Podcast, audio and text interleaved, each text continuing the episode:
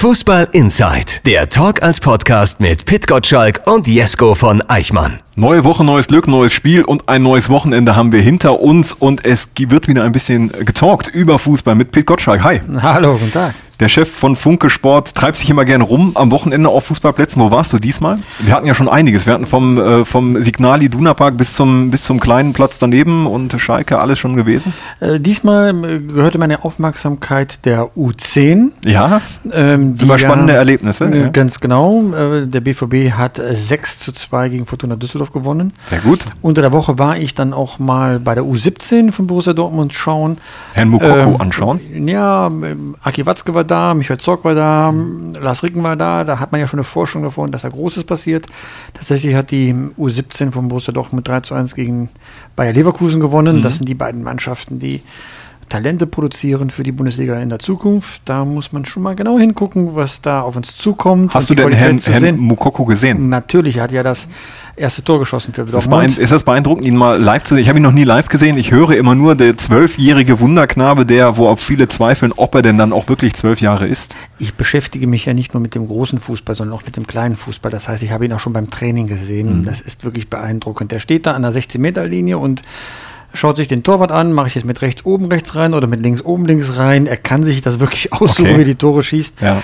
Ähm, wirklich beeindruckend, der Kerl. Und äh, ich schaue ihm gerne beim Fußballspielen zu. Allerdings gesagt, auch seinen Mitspielern, die wissen genau, welchen Wert er da hat für die Mannschaft und äh, bringen ihn auch entsprechend in Position. Ähm, das äh, wird ein Spieler sein, der uns noch sehr, sehr viel Freude im deutschen Fußball bereiten wird. Er wird ja deutscher Nationalspieler sein. Er spielt Richtig. ja schon für die U16 ja. beim DFB. Also es spricht ja alles dafür, dass er auch bei den Erwachsenen dann in der Nationalmannschaft spielen wird. Ich hoffe, dass er gesund bleibt, weil toi, toi, toi, wenn, wenn, die Gegner, wenn die Gegner ja. körperlich ein bisschen ja. härter werden, ja. wissen sie auch, äh, wenn ich äh, ihn ausschalte, dann ist der Gegner direkt nur noch die Hälfte wert und dass man ihm da nicht zu sehr auf die Knochen steigen wird. Das und ist das, was ich schon beobachten konnte. Auch wenn man zu früh in den Leistungssport geht, kann das auch langfristig schwierige Folgen haben. Ne? Ja, so, ah, so will ich noch gar nicht sehen. Äh, zu früh kann man ja nicht sagen. Das fängt ja schon, sag mal, auch hier gerade im Revier mit U9, U10 an. Das in den Nachwuchsleistungszentren wird ganz hervorragende Arbeit geleistet auf Schalke, in Dortmund, aber auch in Essen und in Oberhausen. Bochum ist ganz weit vorne. Im Rheinland drängt es aus äh, München-Gladbach, Leverkusen, Köln. Und die spielen ja ihre eigene Meisterschaft aus, ähm, jenseits der offiziellen Meisterschaften. Das nennt sich Reviercup, mhm. wo das Rheinland mit dabei ist.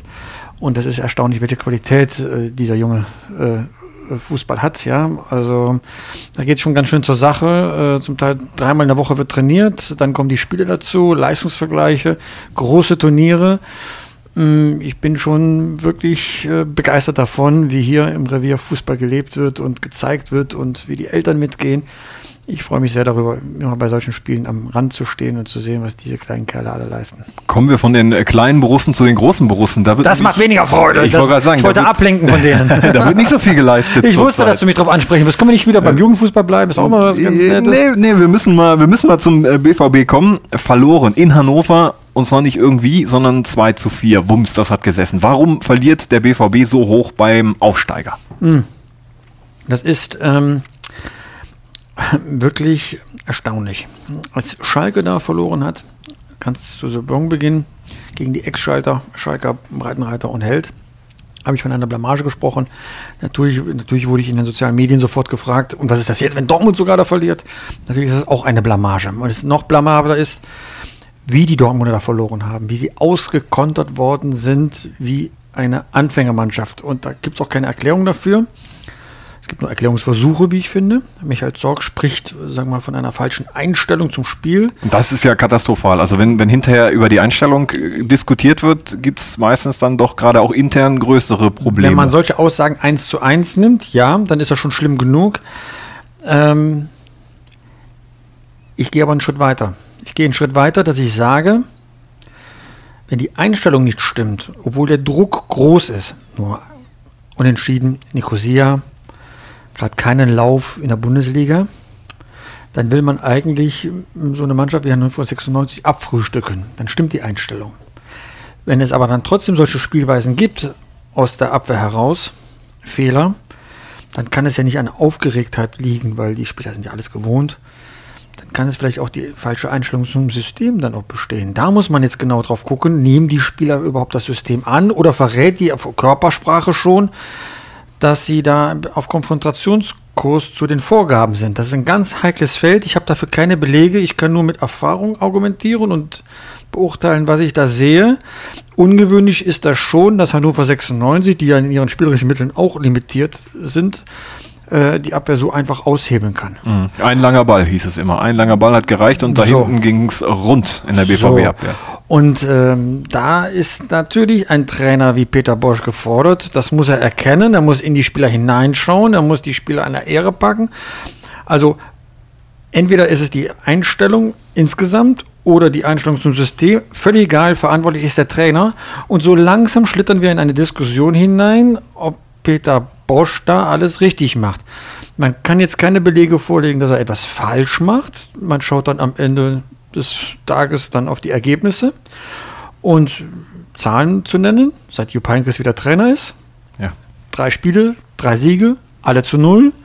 Und in derselben Zeit Borussia Dortmund, die also furios gestartet sind in der Saison, nur ein Punkt.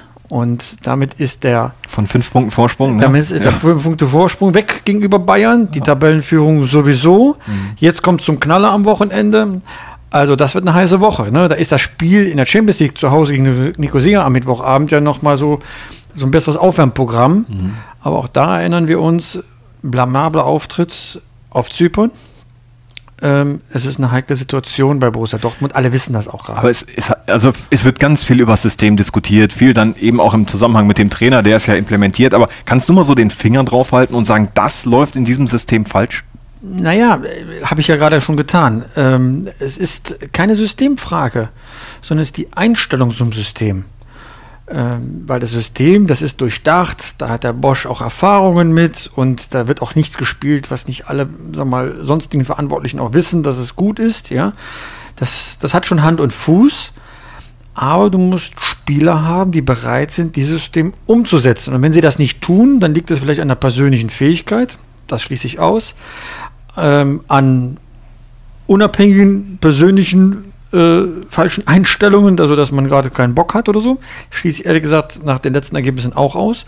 Oder es ist tatsächlich die Einstellung zum Spiel, dass ich das auch umsetze, was ich umsetzen soll, wenn man so einen inneren Widerstand dazu hat. Ne? So, wenn du zur Arbeit gehst und äh, dann machst du deinen Ah. Job, aber du hast keinen Bock auf diesen gerne. Job oder, ich. oder sagst, ich muss eine Sendung machen, die mag ich überhaupt nicht, ne? dann redest du ja auch anders, als wenn du sagst, jawohl, das ist meine Sendung, da geht es um jeden Fußball. Morgen hin und sage, will ich darf den Pitt wiedersehen. Du. Ich so reden die Spieler so. auch, so reden auch die Führung, genau so, da willst du heile Welt vorgaukeln, ja.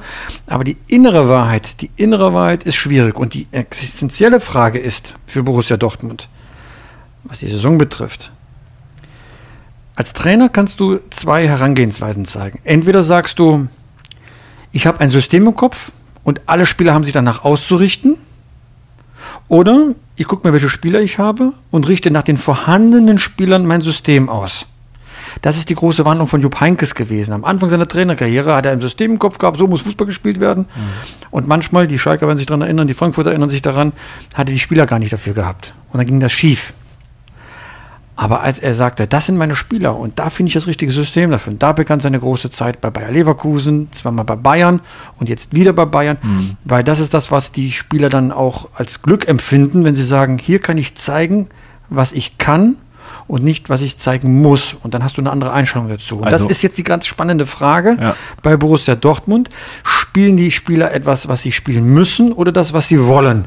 Und darin raus äh, leitet sich dann die Einstellung ab. Und ich kann diese Frage nicht final beantworten. Ich sehe nur gerade, da stimmt etwas nicht, weil wir sind uns ja einig darüber, dass Borussia Dortmund eine bessere Mannschaft hat als Hannover 96. Und das heißt ja auch nicht, dass man nicht mal einen Ausrutscher machen kann.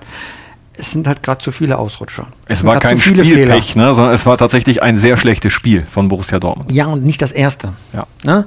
Man kann ja gegen Real Madrid verlieren. Alles gut. Um Ja, die Spiele, über die Spiele reden wir auch nicht. Ne? Das Leipzig kannst du ja, ne? Und da haben sie Einstellung gezeigt. Ne? Also gegen Leipzig haben sie Einstellung gezeigt. Da haben sie gedrückt am Ende. Ne? Da, haben hatten sie, weil die Chancen. Chancenauswertung hat da nicht Ja. gestimmt. Ja, aber Nicosia, äh, Hannover und da musst du doch, sag mal, ganz anders zu Werke gehen und sagen, ja, ich will das umsetzen, was der Trainer mir vorgegeben hat, oder sie sind nicht ganz überzeugt davon und dann kommt der Schlendrian da rein. Jetzt kommen Ganz einige und sagen, schwierige das Situation. Pokalspiel unter der Woche war, äh, war souverän, das war aber auch Ja, ein ja, ja, wir ne? möchten jetzt Also- wirklich nicht über ein Spiel gegen FC Magdeburg unterhalten. Also das ist ein Trainingsspiel, das hat man souverän gewonnen, sowas kann natürlich auch schief gehen. Also Gerade bitte schön, Pokal also, ohne also jetzt soll jetzt ne? keiner kommen hier, ich habe ein Pokalspiel gegen FC Magdeburg 5 zu 0 gewonnen. Aber hallo, wir reden hier von der Spitzenfußball und da muss schon gegen Hannover 96 alles sehr souverän laufen. Ähm, und dann bist du halt oben dran. Du darfst einfach in Hannover nicht verlieren. Ende aus Mickey Mouse. Also da gibt es auch keine Diskussion drüber.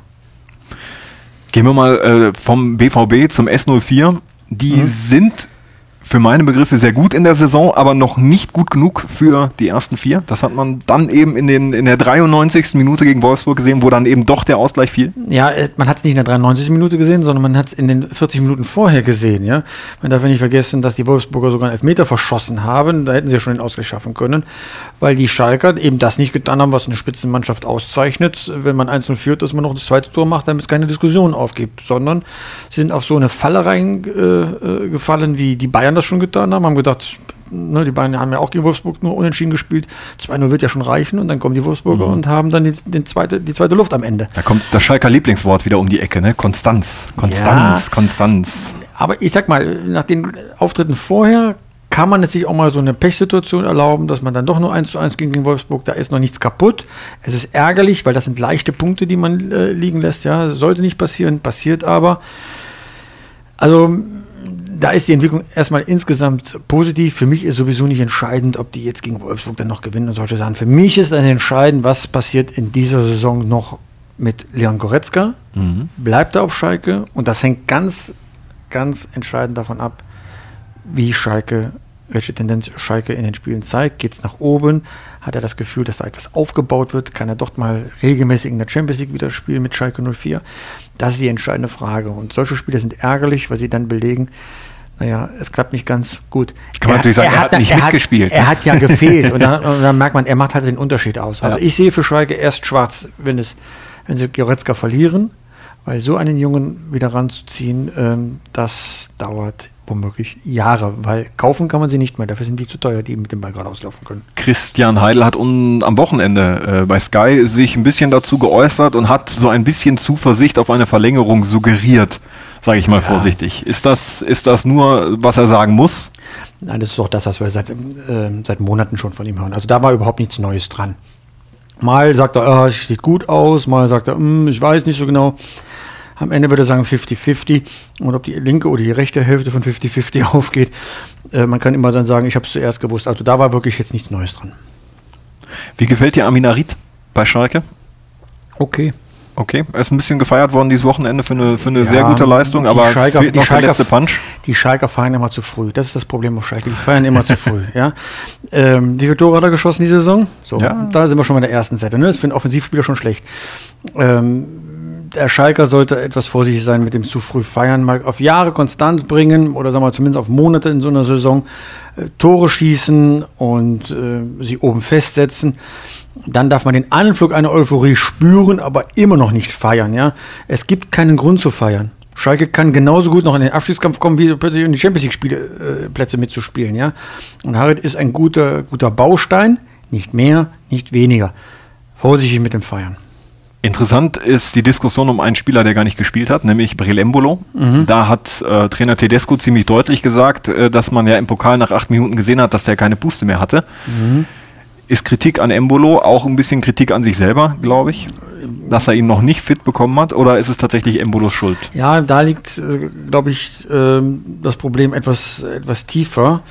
Es gibt eine Eigenwahrnehmung des Spielers. Ich bin topfit und, und will spielen. Und dann gibt es die Wahrnehmung des Vereins, sprich des Trainers. Nein, er ist noch nicht fit. Wir tun ihm noch keinen Gefallen, wenn wir ihn jetzt aufstellen. Ehrlich gesagt wäre es auch ein Wunder, wenn er schon topfit wäre nach über einem Jahr Pause oder einem Jahr, fast einem Jahr Frage Pause. ich mich aber, warum sagen, nehmen ja sie ihn in den Kader? Ne? Also, um ihn ranzuführen. Das ist Ja. immer ein Unterschied, ob du auf der Wiese dann deine Runden drehst oder beim Juniorenmannschaft mal mitspielst, sondern du musst ja auch menschlich ihn ranführen in der Mannschaft. Er war ja separiert von der Mannschaft. Ähm, Also- die Abläufe kennenlernen. Das ist ja immer noch ein sehr, sehr junger Spieler. Mhm. Äh, man darf ihn jetzt nicht zum Heizbringer äh, irgendwie hochjatzen und äh, sondern man muss auch bei ihm so die Einsicht äh, festsetzen im Kopf. Du bist ein super Spieler, du magst sogar in der Schweiz ist er ja ein Held dieser Embolo, mhm. ja. Aber hier in der Bundesliga ähm, gibt es ein paar andere, die können auch ganz gut Fußball spielen, womöglich sogar im Moment besser als du. Lass uns bitte den ersten Schritt vor dem zweiten tun und nicht alles auf einmal. Die Bayern haben wieder gewonnen, wieder gegen Leipzig.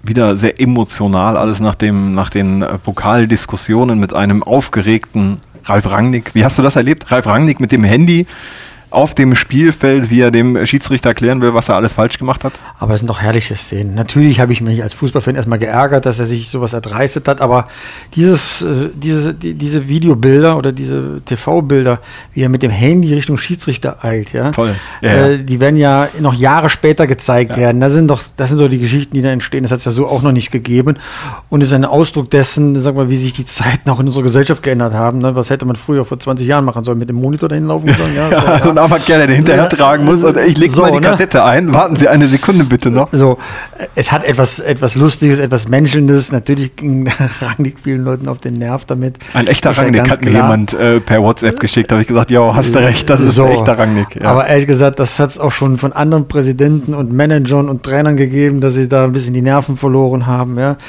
also ich erinnere nur an den Kaugummi von äh, Jörg Schmatke, ja, äh, den Kaugummiwurf, ja, ja. ja, Ich erinnere an, dass der Jean Löring von Fortuna Köln auch schon mal in der Halbzeitpause in die Kabine gegangen ist, hat den Trainer entlassen. Hat er entlassen in der Halbzeitpause. Ja. So, ne? Also es ist, ist ja nicht, sowas ist ja, so eine Intervention ist ja nicht zum ersten Mal passiert. Es macht den Verein etwas menschlicher. Also wenn man davon spricht, dass es ein Konstrukt ist, da menschelt das. Also lass uns dann bitte auch jetzt nicht kritisieren, dass es mal sehr gemenschelt hat, ja. Dass das falsch ist, hat er eingesehen, aber eine herrliche Szene von Hummels, wie er ihn zurückgeholt hat, ja. Wie er klug danach gesprochen hat, wie unsportlich er das fand, ja das sind doch Emotionen, da verlieren wir doch den Fußball. Und jetzt ist das dem Rangnick passiert, alle sind jetzt ein bisschen böse auf den, gehört mit dazu. Er kann es ja. glaube ich, auch. Ne? Früher hat es früher hat's der Uli Hoeneß getan, also noch auf der Bayernbank als Manager gesessen hat, ja, da war er derjenige, der alle Blicke auf sich gezogen hat. Jetzt ist es halt Rangnick toll, dass es so der saß ja noch nicht mal, Der saß ja noch nicht mal auf der Bank, ne? der kam ja, extra, extra ja. von oben runter. Aber du hast gerade Menscheln gesagt. So. Menscheln die Bayern nicht mehr? Hat sich es ausgemenschelt? Die spielen also, ihren Stiefel runter? Na, es menschelt doch sehr, seit die Jupp Heynckes auf der, äh, auf der ich mein Bank sportlich sitzt, jetzt, ne? ja. ne? natürlich nicht persönlich. Da persönlich haben die sich alle lieb. Ja, aber äh, das kann man ja nicht trennen. Ne? Also, wenn jetzt die Beine ein Tor schießen und der Jupp Heynckes an der Seite steht, dann gönnt man ihm ja schon jedes Tor. Das ist ja schon sehr menschlich, auch was sportlich da abläuft. Aber es steht jetzt zu befürchten, dass er wieder Ordnung in die Mannschaft gebracht hat. Die haben ja nun auch ein paar letzte. Lewandowski angeschlagen, Müller fällt aus.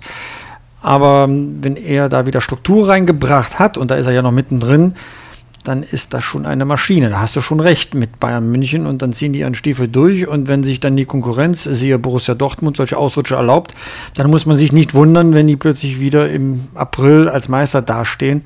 Leute, da muss man auch mal äh, die Arschbacken zusammenkneifen, wie Rainer Kammann sagen würde und äh, hinterher und zusehen, dass man punktet, punktet, punktet. Da darf man sich sowas wie in Hannover nicht erlauben. Ich habe auch was Schönes bei Twitter gelesen. Äh, wir werden uns mit Wehmut an die zwei Monate erinnern, wo wir dachten, es wird jemand anderes Meister als die Bayern. das ist ein schönes ist was Ist was Wahres dran, glaube ich. Ja. ja. Chames hat mir gut gefallen. Am Wochenende hat ein, äh, wie ich finde, sehr schönes Tor geschossen. Das mhm. ist, ähm, mag seine Schusstechnik, aber der muss natürlich noch ein bisschen mehr zeigen. Ich mag Chames aus irgendeiner Weise nicht von der Spielweise. Okay. Ich finde ihn so nicht Fisch, nicht Fleisch irgendwie. Ähm, da ich kann mich momentan mit seiner Spielweise nicht anfreunden. Ich weiß, es wird mir wieder einen Shitstorm einbringen oh, von den Bayern-Fans. Ja, ja, doch. Gut, von, ja. Ich habe ja schon mal gesagt, da kommt ein Bankdrücker von Real Madrid und der soll der Heilsbringer sein. Der Königstransfer des äh, Sommers mag ich nicht dran glauben, ist ja auch nur eine Leihgabe. Ähm, ich mag seine Spielweise nicht. Er hat jetzt zwei gute Spiele gemacht. Dafür, dass er mit so viel Lob hier eingeflogen worden ist, äh, ein bisschen wenig. Mhm. War ja auch ein bisschen angeschlagen, muss man fairerweise auch sagen. Aber ähm, nee, also lieber habe ich äh, andere Spieler bei Bayern da um die Spitzen herumwirbeln und Müller oder so weiter. Aber wenn er nicht da ist, spielt halt Rames und dann. Ich wollte sagen. Und ja? irgendwann fragt man auch bei Bayern, welche Spitzen. Weil besonders viel ist nicht mehr übrig in der Offensive. Ne? Das ja, äh, wird jetzt, jetzt, ein bisschen eng langsam. So, und das haben sie ein bisschen vernachlässigt. Die haben gesagt, Lewandowski ist praktisch nie verletzt. Jetzt ist er aber mal angeschlagen. Ja.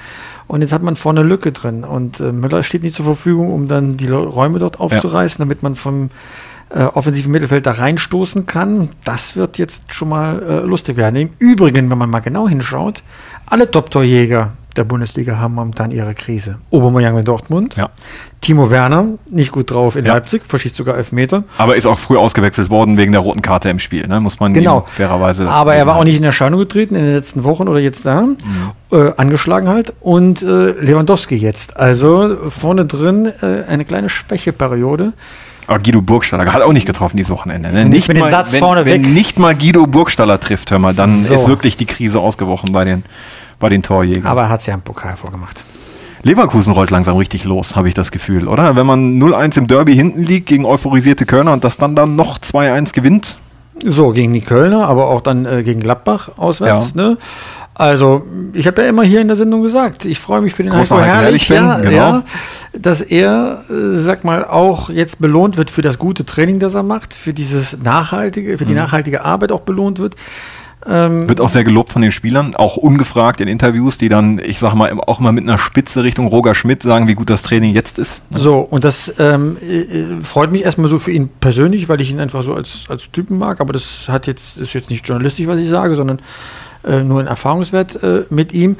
Es nützt ja der beste Trainer nichts, wenn die Ergebnisse nicht stimmen und dann fliegt man halt raus. Das ist so bei Nuri äh, passiert heute im Laufe des Montags, dass er entlassen worden ist. Ähm, es wäre schade gewesen, wenn Heiko Herrlich nach dem schlechten Saisonstart da vorzeitig hätte irgendwelche Konsequenzen ziehen müssen. Ähm, Jetzt scheint es in die richtige Richtung zu laufen. Mich freut das einfach für ihn persönlich so einfach. Es ist eine schöne junge Mannschaft, die spielen Ja. tollen Fußball. Ja, ja, Endlich sagen. treffen sie auch die Kiste Ja. und äh, das ist auch mal schon mal viel wert, wenn man Fußball spielt. Mhm. Ähm, dass dann wirklich Aufwand und Ertrag dann auch in einem guten, gesunden Verhältnis zueinander stehen. Der Hamburger SV hat. Also ich dachte, wir reden über Fußball oder reden wir jetzt über den HSV? Ja, wir reden jetzt über Fiete Arp. Das ist, das ist durchaus Fußball, was der Junge spielt. das ne? stimmt alles, ja. Das ist ein guter, der muss da schnellstens weg oder kann sich da perfekt entwickeln, wenn es dann nächstes Jahr in die zweite Liga Aber ist das geht. nicht furchtbar? Der Junge ist 17 Jahre Mhm. alt und alle Hoffnungen eines verkorksten Vereins liegen auf seinen Schultern. Anderswo könnte er sich in Ruhe entwickeln, Erfahrungen sammeln, immer mehr Einsätze bekommen, bis er Stammspieler ist, ja. Und jetzt sagt man in, in Hamburg nur noch, äh, der muss spielen und der kann es und der muss es, weil er halt äh, jetzt das, äh, sein erstes Bundesligator geschossen hat. Er tut mir da ein bisschen leid, weil dass das ein großes Talent ist, wissen wir. Ne? Haben wir alle erfahren. Bei der hat man- U17 W- WM gerade gesehen. so, der Leistungsträger dort, ja. Ja. Aber man darf jetzt nicht erwarten, dass er ähm, an den restlichen äh, 24 Bundesligaspieltagen den HSV in die Champions League schießt. Ich Nee. übertreibe mal äh, äh, ein bisschen.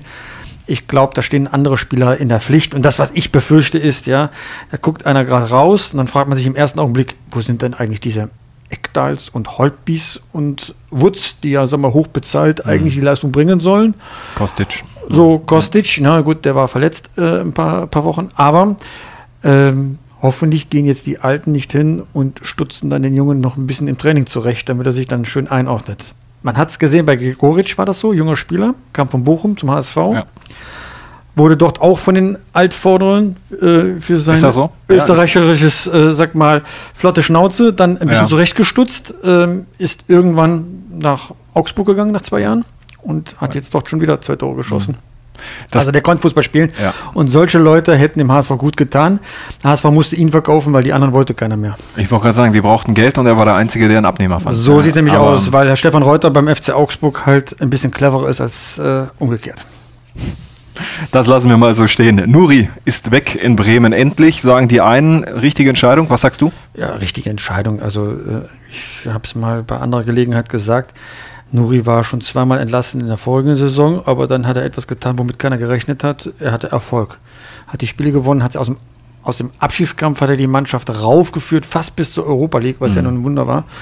Und keiner konnte sich das genau erklären. Jetzt äh, stimmten wieder Leistung und Ergebnis äh, übereinander oder miteinander Das Spiel, was du gerade erwähnt hast gegen Augsburg, ne, wo So. Gregoritsch getroffen hat, das war wirklich grenzwertig. Also ich sagen. 0 zu 3. Und das vor eigenem Haus mit diesem Anhang, der ja frenetisch sein kann. Ja, Mhm. glaubt man ja gar nicht von Norddeutschen, aber ist so.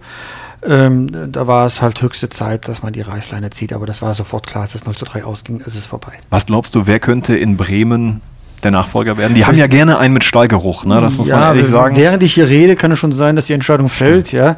Also äh, es gibt eine ganze Reihe von, von jüngeren äh, Trainern, die wieder rangeführt werden sollen. Ich weiß nicht, ob das die richtige Entscheidung ist. Das war es ja auch bei Nuri. Es sind Altvordere genannt worden, Thomas Scharf, Bruno sagen, wann kommt der Name Scharf? Ja, ja. ja er ist ja schon wieder am Verein gebunden, allerdings mhm. nicht direkt als Trainer.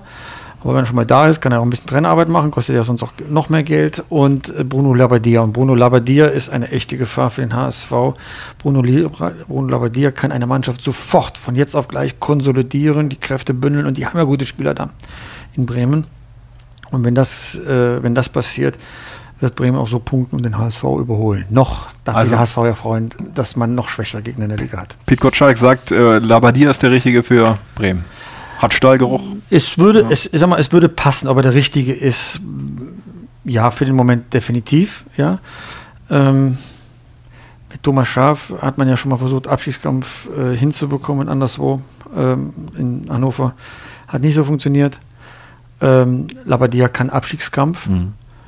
Ist auch nicht weit weg vom HSV, also von Hamburg. Und ähm, das wird schon passen. Er hat den Stallgeruch von Bremen.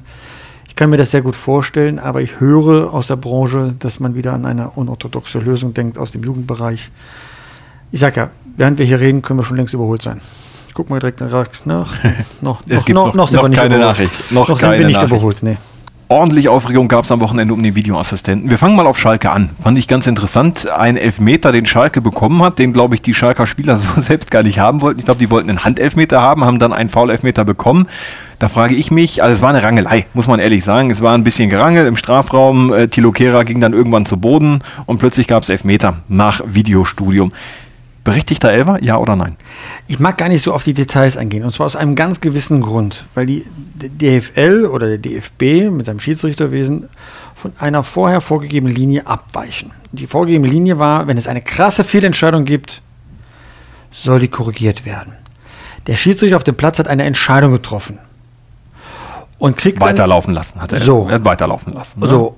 Oder hat auch schon mal umgekehrt, hat Elfmeter gepfiffen und dann doch wieder außerhalb des Strafraums gelegt, wie wir es unter der Woche erlebt haben.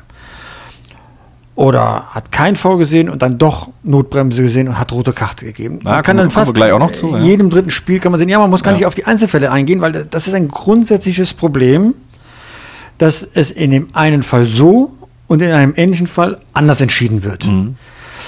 Und von dem ursprünglichen Vorgabe ist nicht mehr viel übrig geblieben, was man sagt. Er trifft eine Entscheidung, er ist Herr des Geschehens. Und wenn die so falsch ist, dann gibt es eine Intervention. Aber inzwischen gibt es ja, hat man das Gefühl, bei jeder bald, strittigen Entscheidung. Bald gibt es eine Einwurfvideoassistenten. Ne? So, gibt es eine Intervention. Ich finde es immer sehr souverän, wenn die Schiedsrichter nach draußen laufen, gucken sich die Szene an. Ich will auch nicht sagen, dass es unbedingt falsch ist aber es ist eine Abweichung dessen, was man sich vorgenommen hat und es wird nicht einheitlich ausgelebt, was dann ist. Und wenn es jetzt dazu führt, dass die Spieler jede Entscheidung anzweifeln und den Schiedsrichter auffordern, sich dort den Videoassistenten anzugucken, dann haben wir eine neue Form der Beeinflussung der Schiedsrichter. Er wird schwächer, weil quasi auch das Spiel hinausgezögert wird. Es wird zu einer taktischen Maßnahme, mhm. das Spiel mal zu unterbrechen, damit der, zum Beispiel der Trainer doch mal links und rechts bei anderen Spielern Anweisungen geben kann. Ne? Und so ist es jetzt ein paar Mal schon vorgekommen in der Schlussphase eines Spiels, wo vielleicht die eine Mannschaft ein Momentum hat und das Momentum wird rausgenommen, weil es irgendwie eine Entscheidung, ich sag mal, im schlimmsten Fall über einen Einwurf oder einen Eckball dann äh, herbeigeführt werden muss. Wobei ja nicht die Spieler äh, entscheiden, ob der Videoassistent eingreift, sondern das macht immer noch der Schiedsrichter. Ne? Ja, aber wenn das so heftig ist und du hast nur den Spur eines Zweifels. Ja, er gerät dadurch einfach unter Druck. Ne? Gerätst du ja, unter Druck, du manipulierst das. So war es doch diese Woche doch auch äh, bei Zweier gewesen. Er hat sich entschieden, den Leipzig den Elfmeter wegzunehmen. Und dann kam Rangnick und hat Druck gemacht und die Spielerdruck und alles, was ihn auf einen prasselt, sodass er, sag mal, bei einem Atemzug in der zweiten Halbzeit sofort Elfmeter dann für Leipzig ja. gepfiffen hat. Dass das so, und das sind ja nur Menschen. Herr Zweier hat sich dann, ähm, sag mal, als nicht würdig erwiesen, ein solches Spitzenspiel zu leiten. Die Schiedsrichter halten aber dann plötzlich alle zusammen, um Gottes Willen, das können wir ja nicht machen, unseren armen Schiedsrichter, Gott, ist doch einer von uns. Also halten die noch mehr zusammen und dann wird die Kluft zwischen denen, die bei Verstand sind und eine Szene einfach nur laufen lassen wollen, wollen Fußball sehen, wird eine Unsicherheit im Schiedsrichterwesen erzeugt, ähm, alles zu kontrollieren und zu beweisen, dass man doch recht hatte. Und dann guckt man das dann nach, damit die Fehlerquote dann durch solche Unterbrechungen immer, immer geringer wird. Das will man eigentlich, aber dem Wesen des Fußballs geht dadurch etwas äh, Entscheidendes verloren, nämlich dass dort eine Eigendynamik entsteht. Ich möchte doch keinen klinisch reinen Fußball haben. Ich möchte mich aufregen können. Ich finde auch, der Videobeweis ist wirklich. du regst dich doch auf gerade. Ja, natürlich, aber, aber, nicht, aber nicht über den Fußball, sondern über das Verfahren. Ich bin ja schon bereit, den Videobeweis zu akzeptieren, dann, wenn es hilft, krasse Fehlentscheidungen zu vermeiden. Aber wenn praktisch jetzt schon 50-50 Chancen aufgelöst werden, ja, aber die gehören mit dazu. Und, das, und da fehlt Klarheit, das sagen die Schiedsrichter, das sagen die Spieler, das sagen die Trainer, das sagen die Manager, alle sagen Klarheit. Der Einzige, der sich nicht äußert, ist der DFB, der muss auf den Tisch hauen, der haut nicht auf den Tisch, weil die Schiedsrichter gerade, ähm, sag mal, zwischen dem pfeifenden Personal und dem leitenden Personal zerstritten ist. Die haben jetzt gerade andere Probleme zu lösen. Aber da muss wirklich mal Klarheit her. Es ist ja in dieser Saison, der Videobeweis oder Videoassistent, wie man äh, korrekterweise sagt, ist ja nur ein Versuchslabor. Das darf man nicht vergessen. Man will Erfahrungen sammeln. Und gerade kippt die Stimmung. Die, die Stimmung kippt gerade dagegen. Das ist schade, weil es einfach auch eine Innovation gewesen wäre, zu sagen, komm, wir machen den Fußball ein bisschen gerechter. Vor allem, wenn man aber trotzdem nochmal ins Detail geht auf, das, auf die Szene mit Kehrer, das war halt eine Allerweltsgeschichte, die passiert bei jedem Eckball. Aber das Ja, sage ich und doch, das ist, doch das keine das- krasse das ist Fehlentscheidung eben, mehr. So. Genau. Aber ja. die Schiedsrichter reden sich da raus, sagen dann Elfmeter oder nicht, ist halt eine krasse Fehlentscheidung. Mein Gott, keiner hätte sich darüber aufgeregt. Hinterher hätte man vielleicht ein Video, äh, hätte man im, im, im, Fernsehen wieder zeigen können, guck mal, da hast du aber einen Fehler gemacht und hast es nicht erkannt. Und genau das wollen sie halt verhindern, dass das hinterher so passiert. Da hätte es doch den Videoassistenten einschalten können, ja. In Stuttgart hätte aber keiner Der hinterher Gewinn ist einfach nicht groß genug. In Stuttgart hätte aber keiner geschrien, oh, dem Suyuncu hätte du aber rot geben müssen. Ja, das, das war, also das war, das das, war für mich die größte Fehlentscheidung vom, vom Videoassistenten insgesamt. Genau. Ich Also glaube, totaler Moment, Blödsinn. also ich bin aufgewachsen mit dem Motto, der Schiedsrichter ist dann gut, wenn man den Schiedsrichter nicht sieht. Richtig. Und momentan habe ich das Gefühl, es dringen jetzt mehr Schiedsrichter während eines Spiels in den Vordergrund als jemals zuvor. Der vierte Offizielle an der Seite, weil der Trainer beruhigen muss, der Schiedsrichter auf dem Platz und noch ein Videoassistent, der noch nicht mal im Stadion ist, sondern in Köln im Studio. Leute, das führt in die falsche Richtung. Da muss jemand irgendwie die Handbremse ziehen. Borussia Mönchengladbach hat an diesem Wochenende ein ganz, ganz äh, starkes Comeback gegen Hoffenheim hingelegt. Hättest du denen das zugetraut? Ähm, nach den Vorstellungen äh, während dieser Saison so nicht. Ähm, Gerade das äh, Leverkusen-Spiel hatte doch Spuren hinterlassen. Man verliert nicht so einfach 1 zu 5 zu Hause. Ähm, dann nach einem Rückstand ähm, so, sag mal, Gegen ein Spitzenteam der Liga, das muss man auch ehrlich sagen. Ne? Courage zu zeigen, fantastisch. Ja, viel mehr stört mich ja dann, ne, so wie das immer so ist, dass gewisse Ultragruppierungen von Borussia Mönchengladbach diesen Erfolg kaputt machen, weil sie sich wichtiger nehmen, als sie sind und dort Herrn Hopp von Hoffenheim persönlich so angreifen mit Schmähungen, aber auch mit unflätigen Dingen. Das sind halt keine Fans. Ich habe heute in der Bild gelesen, das sind Schwachköpfe. Ich kann dem nicht widersprechen. Die machen einfach auch den Erfolg der Mannschaft kaputt und lenken eigentlich davon ab, dass man sich eigentlich freuen sollte über diesen Erfolg. Und jetzt ärgert man sich wieder darüber, dass es solche Menschen gibt. Ultras und du, ihr werdet nicht die besten Freunde werden. Das hat mit ne? Ultras nichts zu tun. Okay. Also das darfst du wirklich, muss man wirklich unterscheiden. 90 Prozent der Ultras haben für nur Gutes im Schilde. Nur Gutes im Schilde.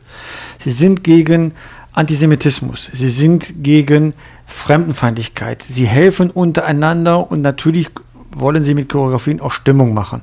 Und wenn die dann vor, der, vor den Haupttribünen stehen und dafür Geld einsammeln, da gibt man gerne sein Geld her. Das sind 90 Prozent der Ultras. Das sind richtig Leute. Und der kleine Kern, denen das völlig scheißegal ist, ob es um Fußball geht oder sonst irgendwas, die nur diese Bühne wollen, wo sie Aufmerksamkeit brauchen, die machen diesen Fußball kaputt. Und man kann mit diesen Menschen nicht reden, weil sie mit Fußball nichts zu tun haben und nicht offen sind für das, was sie tun, dass das schädlich ist. Kann ich so unterschreiben. Ähm, Augsburg und Hannover, das sind wirklich zwei ganz große Überraschungen bisher in dieser Saison, oder? Von Hannover haben wir es gewusst. Die Augsburger hatten jetzt so eine kleine Delle, Ja. aber haben sich jetzt wieder äh, gefangen, weil das war ja eine sehr imposante Vorstellung, was die da getroffen haben. Also die hatte ich ganz unten erwartet, aber irgendwie haben die mit diesem riesigen Kader äh, und Herrn Baum da als Trainer die Kurve gekratzt und eine schlagkräftige Truppe aufgestellt. Also voller Respekt muss ich sagen. Augsburg ist für mich die noch größere Überraschung als Hannover. Ähm, da ist es beim Köln und Bremen und HSV, Großtraditionsclub, Auch da- Wolfsburg, ne? Ja, also sind auch noch unten drin. Ja, aber haben ja jetzt auch, glaube ich, fünfte Unentschieden in Folge oder so. Aber auf jeden Fall sehr gut da. Also da, da, ist, da ist der Alarm größer, ja. Und Augsburg sammelt Punkte, Punkte, Punkte, bevor es ähm, wirklich wieder ein wenig, äh, ein wenig anstrengender wird. Äh, bei Breitenreiter wäre ich sehr, sehr vorsichtig. Breitenreiter hat ähm, in seiner Bundeskarriere eine Konstante, sensationelle Hinrunde mit Paderborn, mit Schalke und katastrophale Rückrunden mit Paderborn und mit Schalke. Jetzt ist er mit Hannover sensationelle Hinrunde. Ob er es diesmal schafft, auch die Rückrunde so zu gestalten, dass er oben bleibt oder zumindest im gesicherten Mittelfeld und nicht wieder nach unten durchgereicht wird. Wir sagen herzlichen Glückwunsch, Martin Schmidt in Wolfsburg. Ne, das ist tatsächlich, er hat noch nie verloren mit dem VfL Wolfsburg. Herzlichen Glückwunsch. Unfassbar, oder? Ja, unfassbar. Hat auch noch nie, außer im Pokal, gewonnen mit dem VfL Wolfsburg. Ähm, der Bayern-Kader, da würde ich eigentlich nochmal gerne rangehen. Für mich ist der zu klein für die Ansprüche, die die haben. Das Ja. merkt man jetzt.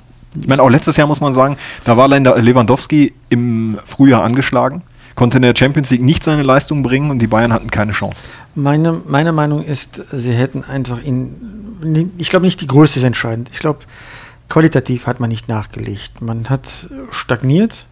Jupp Heynckes sagt, der Kader, der aktuelle Kader sei stärker als 2013, als man das Triple gewann. Das Problem ist, dass alle anderen Mannschaften aber stärker sind. Das heißt, immer eine Frage der Relativität.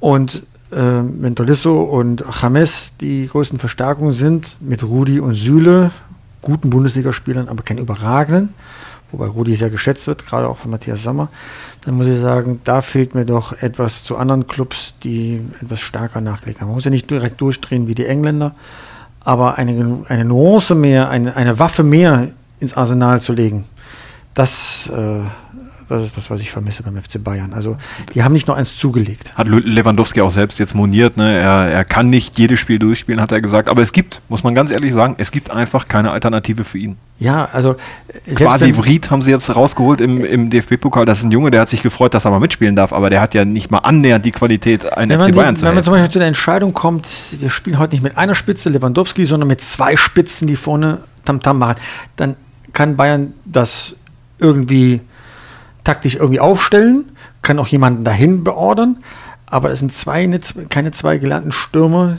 die so eine Abwehr totales Chaos anrichten. Und diese zusätzliche Waffe, das meine ich jetzt, diese taktische Maßnahme, die hat Bayern nicht sondern sie werden immer im Mittelfeld was tauschen. Da spielt mal Vidal, dann spielt mal der Rudi und je nachdem, welche Aufgabe man hat, so wie der Gegner ausgerichtet ist.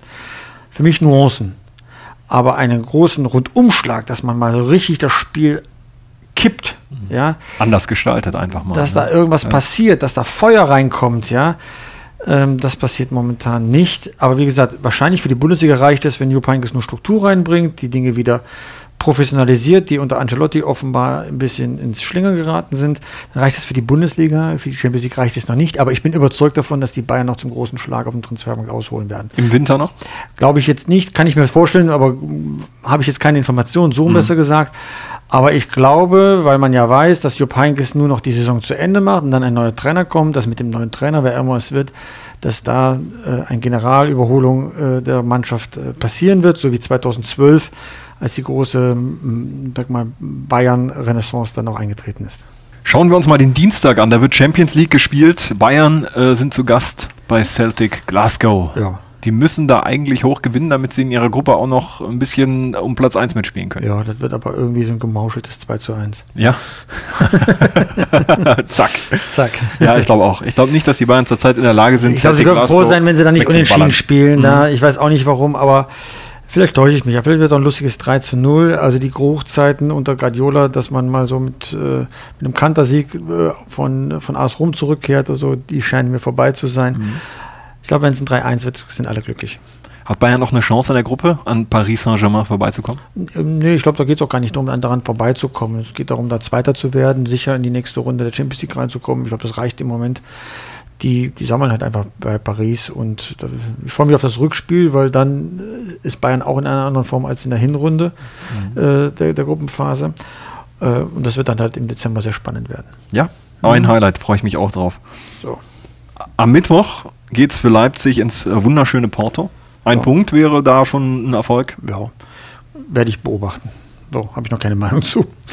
Da schlägt der Puls noch nicht hoch. Aber der BVB braucht einen Sieg gegen da werde Nicosia, ich im Stadion sein. um überhaupt noch im Geschäft zu bleiben. 4 zu 0, 5 zu 0, Magdeburger Verhältnnisse gegen Ja? Nicosia. Ja, oh, klar. ja, spannend. ja, aber Also dann stimmt die Einstellung wieder plötzlich, oder? Wenn die Champions League Hymne angeht.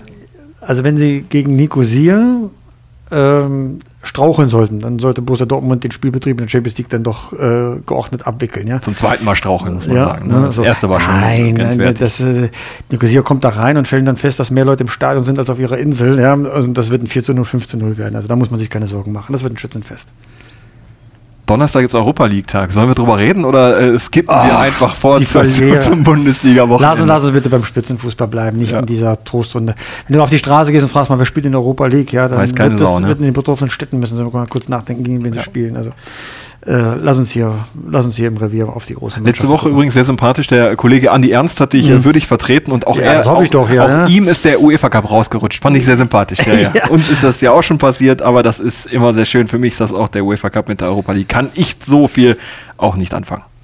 Schauen wir doch nochmal aufs kommende Bundesliga-Wochenende. Die äh, Schalker müssen nach Freiburg. Das ist nicht unbedingt die Lieblingsreise, die die Schalker antreten. Nee. Freiburger aber waren gegen Stuttgart am letzten Wochenende, muss ich sagen, sehr schlecht. Also die habe ich äh, schwach gesehen. Aber das bedeutet für Streiche nur, dass er umso mehr im Training abfordert. Das wird ein schönes 1 zu 1. Das glaube ich auch. Und das Wort schön bitte in Anführungszeichen, weil es ist voller Ironie.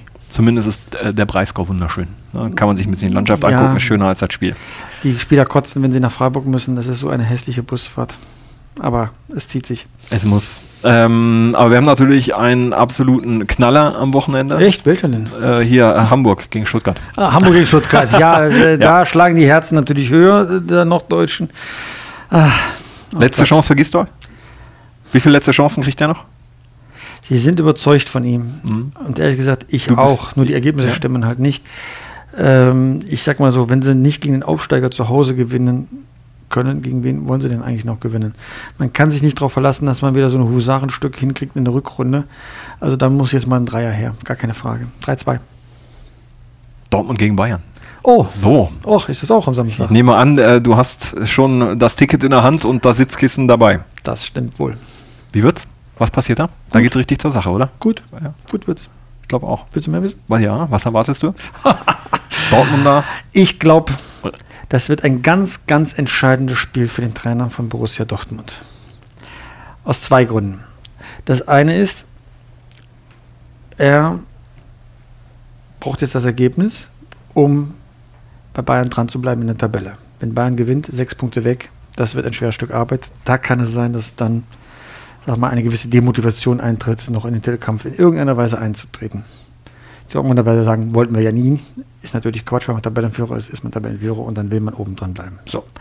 Der zweite Punkt ist, die Zweifel an seinen taktischen Fähigkeiten wachsen. Ob berechtigt oder nicht, das will ich gar nicht beantworten, das möchte ich ausdrücklich betonen. Aber die Zweifel an ihm wachsen, ob er zu seinem Plan A noch einen Plan B hat. An der Spielereinstellung kann es gegen Bayern München nicht liegen, sondern es kann nur daran liegen, ist man auf die Spielweise der FC Bayern klug eingestellt. Da kann er jetzt zeigen, dass er Ideen hat, da kann er zeigen, dass er auch einen Plan B beherrscht, weil du spielst natürlich gegen Bayern anders als gegen Hannover. Und da ist er jetzt als Trainer gefordert, die Spieler richtig einzustellen und nicht nur sehr sympathisch rüberzukommen mit seinen gerade sagen, Luftblasen, ja, ja. sondern da muss er auch zeigen, dass er als Trainer etwas drauf hat. Sonst, und das ist keine gewagte Prognose, werden die Zweifel lauter und breiter geäußert. Nicht von uns, sondern aus dem Anhang, was bei uns aufläuft an Meinungen über Bosch, ist nicht schön. Die Kritik meistens unberechtigt. Wie weit geht das auseinander? Also wie weit gibt es viele, die dafür sind oder mehr, die dagegen oder eigentlich nur dagegen? Naja, es kommen jetzt die ersten raus, die sagen, Tuchel hätte man nie entlassen dürfen. So, Tuchel war doch eigentlich ein ganz guter Trainer, ja. So, äh, da gab es ja nun jenseits des Sportlichen noch andere Gründe dafür, die haben wir nun ausgiebig schon diskutiert, ja. Und dann ist das plötzlich wie so ein Geschwür, das sich weiter, sag mal, alles erfasst und Meinung wächst. Und diesen Befreiungsschlag, ein souveränes und von mir aus auch ein schmutziges 1 zu 0 würde ihm reichen, aber er muss jetzt die Bayern besiegen. Sein Vorgänger letztes Jahr, auch elfter Spieltag, hat Bayern 1 zu 0 geschlagen Wenn er 2-0 gewinnt, dann war er besser als sein Vorgänger. Verliert er, ist er schlechter als sein Vorgänger. Bei Leipzig ist schon schief gegangen, nennen wir es die Generalprobe. Jetzt bei der Premiere gegen Bayern, da sollte er zeigen, was er drauf hat. Es kommt schon sehr auf den Trainer an und da lasse ich mir auch nichts anderes einreden von Borussia Dortmund. Das wird ein spannender Samstagabend. Am äh, Sonntag gibt es dann noch Köln gegen Hoffenheim und Wolfsburg gegen Hertha. Ja, die Kölner, ganz ehrlich, das riecht leider nach Abstieg so langsam, oder? Also sich da rauszukämpfen, ich glaube, das kann ich mir nicht vorstellen. Ich kann ich mir schon vorstellen, man hat es in Hamburg erlebt letztes Jahr. Ob die Kölner den Mumm dazu haben, ich glaube, es hängt viel, sehr, sehr viel ab von den Wintertransfers. HSV hat letztes Jahr Papadopoulos geholt. Mhm. Das war mit Sicherheit entscheidend für den restlichen Verlauf der für Saison. Für die Einstellung sind wir wieder bei der Einstellung. Ne? Der Exakt bringt die richtige das. Einstellung Plötzlich mit. haben sie 3-0 in Leipzig gewonnen, was ja, ja als unvorstellbar galt, ja, mit Kopfballtor von auch von Papadopoulos. So, einen, so eine Personalie brauchen die auch. Pizarro ist mit Sicherheit nicht gewesen. Ähm, aber sie brauchen irgendwie so einen Königstransfer, der die ganze Einstellung der Mannschaft äh, sagen wir, zum Positiven dreht. Spannend wird's in dieser Woche, am kommenden Wochenende und danach in der Woche sehen wir uns wieder zum Talk. Danke, Pitt. Bis dann, ne? Ciao, ciao. Fußball Inside. Noch mehr Tor gibt's in deinem Fußballradio auf radioplayer.de.